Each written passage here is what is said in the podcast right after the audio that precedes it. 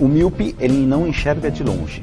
Tá. É aquela pessoa que tem dificuldade para enxergar longe. Que é aquela aquela pessoa que fecha o olho. Não. Não. Começa agora! Não consigo ler nada. Miopia!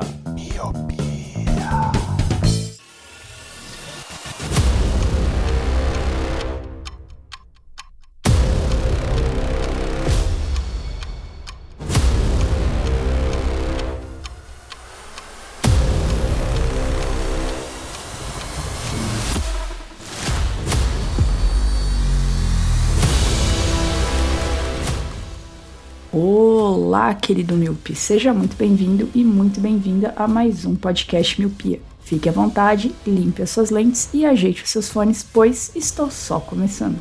Eu sou a Brenda Dantas e estou aqui para o meu segundo Drops, o sétimo desse podcast tão amado por todos. Tivemos duas semanas seguidas de cast cheio e agora duas semaninhas seguidas de Drops para compensar aí, né? Segunda-feira que vem tudo volta normal, eu acho. E para começar com o pé direito, mesmo sendo canhota e preferindo começar com o pé esquerdo, eu vou começar esse Drops agradecendo a Amanda, que elogiou meu primeiro Drops lá no grupo dos padrinhos, elevou meu ego e me deixou mais confiante pro de hoje. Obrigada, Amanda, beijão para você.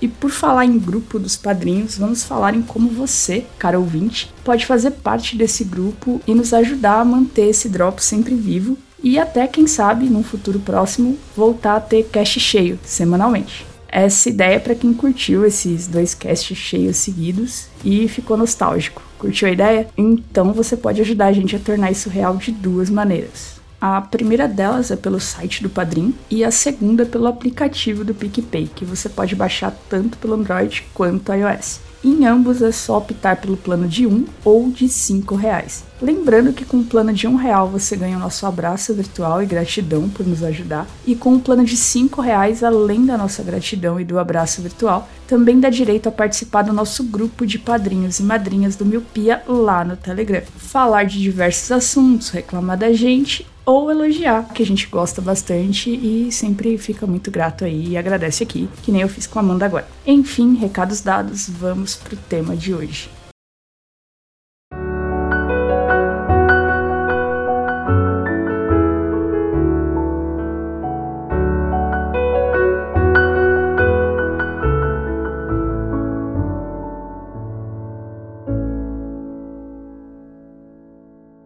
Como o Leandro já falou algumas vezes por aqui, eu gosto muito de ler. Confesso que não ando lendo tanto quanto eu já li, tanto quanto eu gostaria, mas ainda é um hábito, uma das coisas que me ajudam a, a recarregar as baterias. Mas, Brenda, esse podcast é um podcast de filmes, séries, não de livros. Eu sei. E por isso eu listei cinco filmes inspirados em livros que eu considero boas adaptações.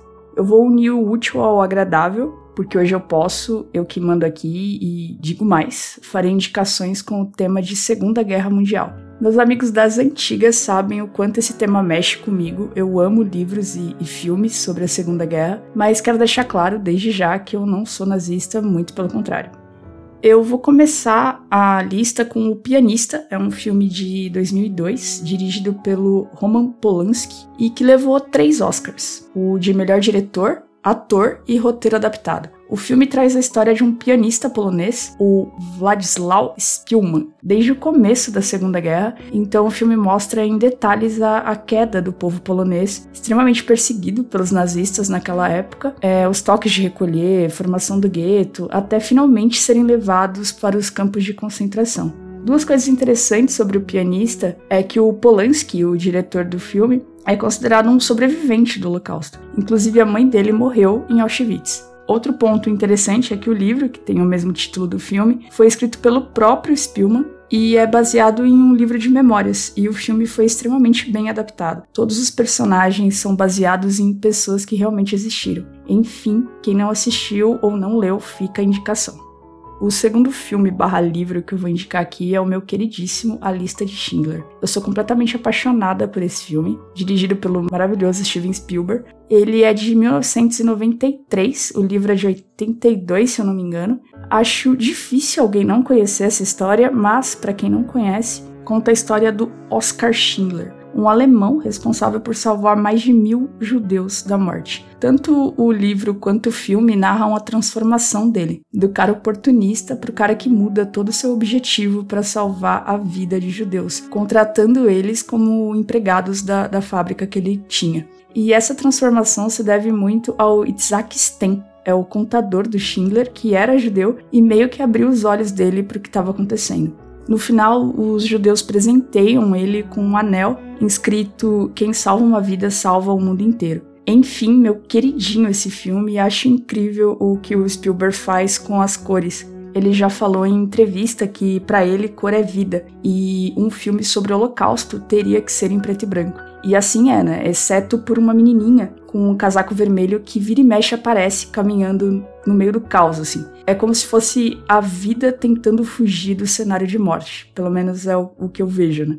Não, não sei se eu consegui deixar claro o quanto esse filme mexe comigo. Esse é um dos casos raros em que eu prefiro o filme ao livro. Eu comecei com dois filmes bem pesados e não tem como amenizar falando de Holocausto. O terceiro dessa lista é A Menina que Roubava Livros. É um dos meus livros favoritos da vida. Acho que o filme não passa metade da emoção que o livro passa, mas ainda assim é um baita filme. Esse livro já me pegou logo de cara com a frase: Quando a morte conta uma história, você deve parar para ler. E é exatamente isso a morte é a narradora aqui e se sente fascinada e atraída por essa menina e conta a história da Liesel, como se contasse a história de uma velha amiga. O que me pega muito nesse livro é que ele mostra o outro lado da história, pois nem todos os alemães concordavam com Hitler, mas muitos pagaram preço por ser alemão. De, de modo geral, o filme é bem fiel ao livro, conta a história de uma menina adotada por uma família alemã e que, como o nome diz, rouba livros. O primeiro livro que ela rouba é o Manual do Coveiro no enterro do irmão dela. Mas embora ela roube esses livros, ela não sabe ler. E essa é uma das partes mais lindas do livro, pois o pai adotivo ensina ela a ler justamente com o Manual do Coveiro. Para fechar, eu já vou falar dos meus dois últimos em paralelo o clássico Diário de Anne Frank, que eu já me perdi em quantas adaptações eu já vi desse livro, e gosto de todas e me emociono com todas. E O Menino do Pijama Listrado. Primeiro eu vou explicar o porquê eu resolvi falar desses dois juntos. Ambos trazem a visão de pessoas inocentes e sem entender muito bem o que estava acontecendo ali, e ambos são ótimos livros de introdução para a temática Holocausto eu acho que eu já me estendi bastante aqui, né, por ser um Drops, e como eu acho que o Diário de Anne Frank dispensa comentários, é uma história que acho que até quem não leu e nem assistiu sabe do que se trata. Eu vou falar um pouquinho do menino do pijama listrado que me fez chorar compulsivamente no ônibus indo para a faculdade. Leandro tá aí para comprovar que de fato eu cheguei com os olhos inchados e com esse livro na mão. Estamos falando da história do Bruno, um menino de 9 anos que, como eu disse, não faz ideia do que está acontecendo. Ele não sabe da guerra, muito menos que o pai dele está envolvido nela. Ele sabe apenas que ele foi obrigado a abandonar a casa gigante que ele tinha em Berlim e mudar para uma casa pequena e afastada, sem ninguém para brincar com ele e nada para ele fazer. Da, da janela do quarto dele, ele consegue ver uma cerca e pessoas com pijama listrado. Entre essas pessoas tem um menino que ele faz amizade e passa a ir todos os dias para essa cerca e conversar com esse menino. Ele faz amizade e quem leu, viu, sabe o quanto essa história é linda e perturbadora ao mesmo tempo. Uma curiosidade é que o Bruno é interpretado pelo Asa Butterfield, não sei se o nome é isso mesmo, se a minha pronúncia tá certa, mas é o Otis de Sex Education na capa do livro, ou na contracapa, eu não lembro exatamente, tá escrito que, embora seja um livro sobre um garoto de 9 anos, não é um livro para garotos de 9 anos. E só essa frase já mostra o quão pesado esse, esse livro, esse filme, essa história são. Enfim, o Holocausto é um tema extremamente pesado, mas importante. É, meu professor de história disse no meu terceiro ano do ensino médio e eu nunca mais esqueci. É importante sempre olhar para o passado para não repetir os erros lá de trás no nosso futuro. E nós, brasileiros, bem sabemos o quanto a maioria das pessoas não prestam atenção na história, no passado, e as coisas complicam no nosso presente e futuro. Eu deixo vocês com essa pequena reflexão nesse começo de semana e espero que tenham gostado. E até semana que vem com um cast aí bem, bem legal. Beijos e tchau, tchau.